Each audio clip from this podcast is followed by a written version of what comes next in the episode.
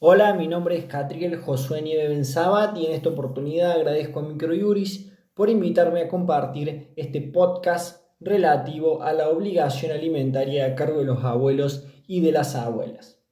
En primer lugar, les propongo que analicemos esta obligación alimentaria a cargo de los abuelos y de las abuelas y allí analicemos los diferentes tipos de intereses que están en juego y cómo se deben compatibilizar a los fines de tener una mirada respetuosa de los derechos humanos y en segundo lugar precisar eh, el alcance de la subsidiariedad o de la regla de la subsidiariedad que se aplica a esta obligación.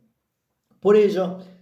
en primer lugar, para introducirnos en la temática, debemos decir que el artículo 27 de la Convención sobre los Derechos del Niño reconoce el derecho de todo niño, niña o adolescente a un nivel de vida adecuado para su desarrollo físico, mental, espiritual, moral y social, y coloca en cabeza de los progenitores la responsabilidad primordial de proporcionarles, eso sí, dentro de sus posibilidades y medios económicos, las condiciones de vida necesarias para su desarrollo integral. Esta obligación alimentaria tiene base constitucional y constituye un derecho humano fundamental que nosotros podemos verlo reflejado en nuestra Constitución Nacional en la cláusula del artículo 75, inciso 22.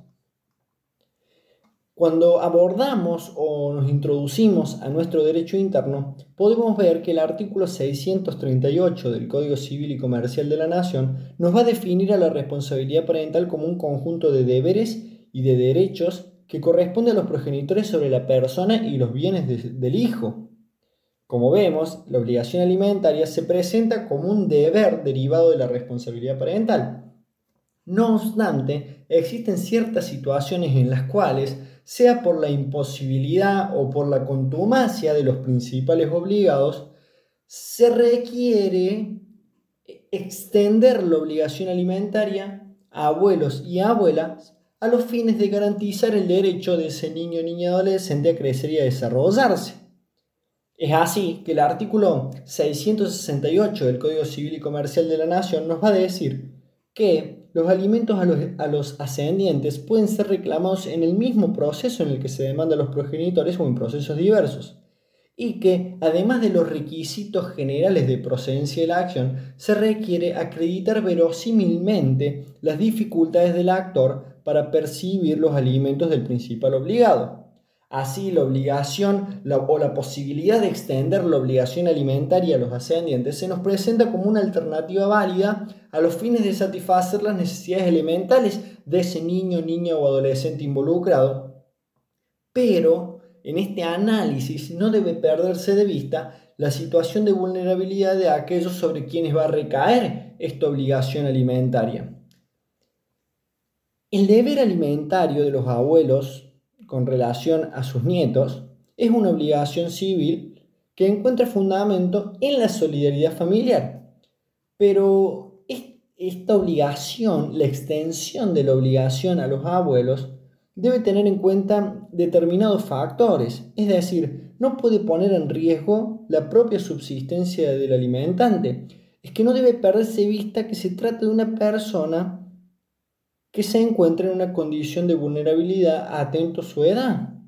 Este sujeto vulnerable que se encuentra en el otro polo de la relación jurídico obligacional tiene sus intereses y estos intereses deben ser compatibilizados con los intereses de otro sujeto vulnerable que se encuentra en el otro polo de la obligación eh, del vínculo obligacional. Ciertamente nuestro derecho consagra una prioridad a favor de los nietos y por tanto debemos analizar con precisión cuál es la situación económica del alimentante. Se trata de una pauta de valoración fundamental porque nunca podría imponérsele al obligado que atienda a la obligación de ese niño, niña, adolescente y comprometa su propia subsistencia en los, en los casos que se nos presentan en el derecho de familia, necesariamente debemos tener en cuenta las particularidades de cada caso, para que la decisión judicial no se convierta en intrínsecamente injusta o abusiva. Por tanto, ese es el primer punto que planteo para este podcast.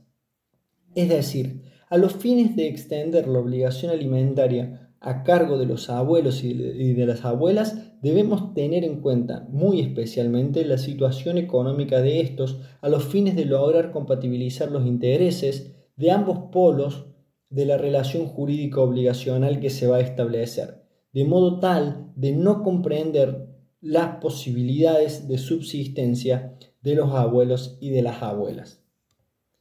El segundo punto que me parece interesante tratar es lo que les decía, lo relativo a la regla de la subsidiariedad de la obligación a cargo de los abuelos y de las abuelas. El artículo 537 nos plantea lo que se conoce como el principio de preferencia de grado, que implica que la obligación alimentaria solo nace en forma efectiva para el pariente más lejano cuando no existe pariente que se encuentre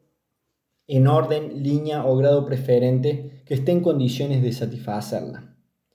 Se trata de una condición, de una obligación que está sujeta a una condición suspensiva y cuyo nacimiento depende del acaecimiento, como sabemos, de un hecho futuro incierto, que es que el principal obligado se encuentre objetivamente impedido de contribuir o existan reales imposibilidades de concretar el reclamo alimentario en su contra.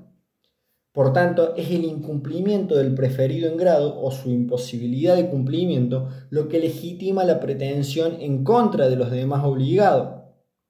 Si bien es cierto que esa subsidiariedad legal derivada de la norma, derivada de ese orden de prelación, no supone una sucesividad procesal en el sentido de que de exigirse acciones distintas una después de la otra, Ello no significa que deba pronunciarse necesariamente una condena contra el obligado subsidiario. El artículo 668 del Código Civil y Comercial de la Nación limita la procedencia del reclamo a la acreditación verosímil de dificultades para percibir los alimentos del principal obligado, para satisfacer la merced a cargo del ascendiente, por tanto, deberá previamente acreditarse la falta de cumplimiento por parte del progenitor principal obligado. El cumplimiento del deber alimentario por parte de los progenitores torna inviable la reclamación en contra de los abuelos y de las abuelas, y allí radica la esencia de la obligación subsidiaria que la ley impone aun cuando este principio de subsidiariedad relativa que inspira la norma autoriza extender la pretensión eh, alimentaria en contra de los ascendientes, ello requiere cuanto menos la verificación verosímil de las dificultades para percibir el cobro del principal obligado.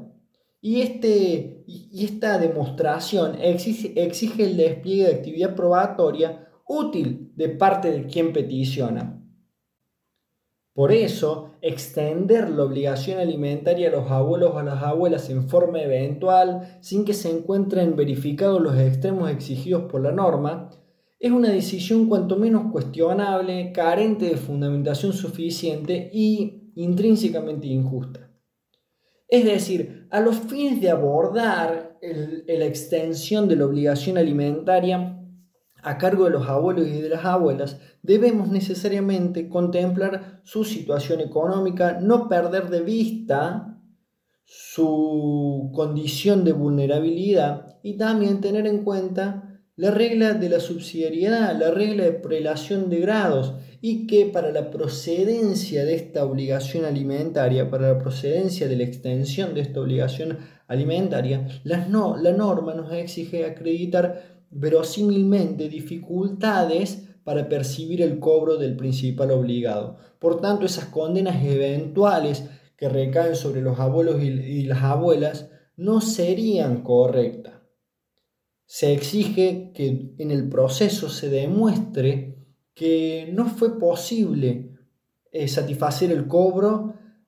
del principal obligado. Y eso es justamente lo que va a permitir que podamos extender esta obligación alimentaria que recae originariamente sobre los progenitores hacia los abuelos y las abuelas. Bueno, espero que la información proporcionada les sea útil eh, y nos volveremos a encontrar en una próxima invitación. Muchísimas gracias.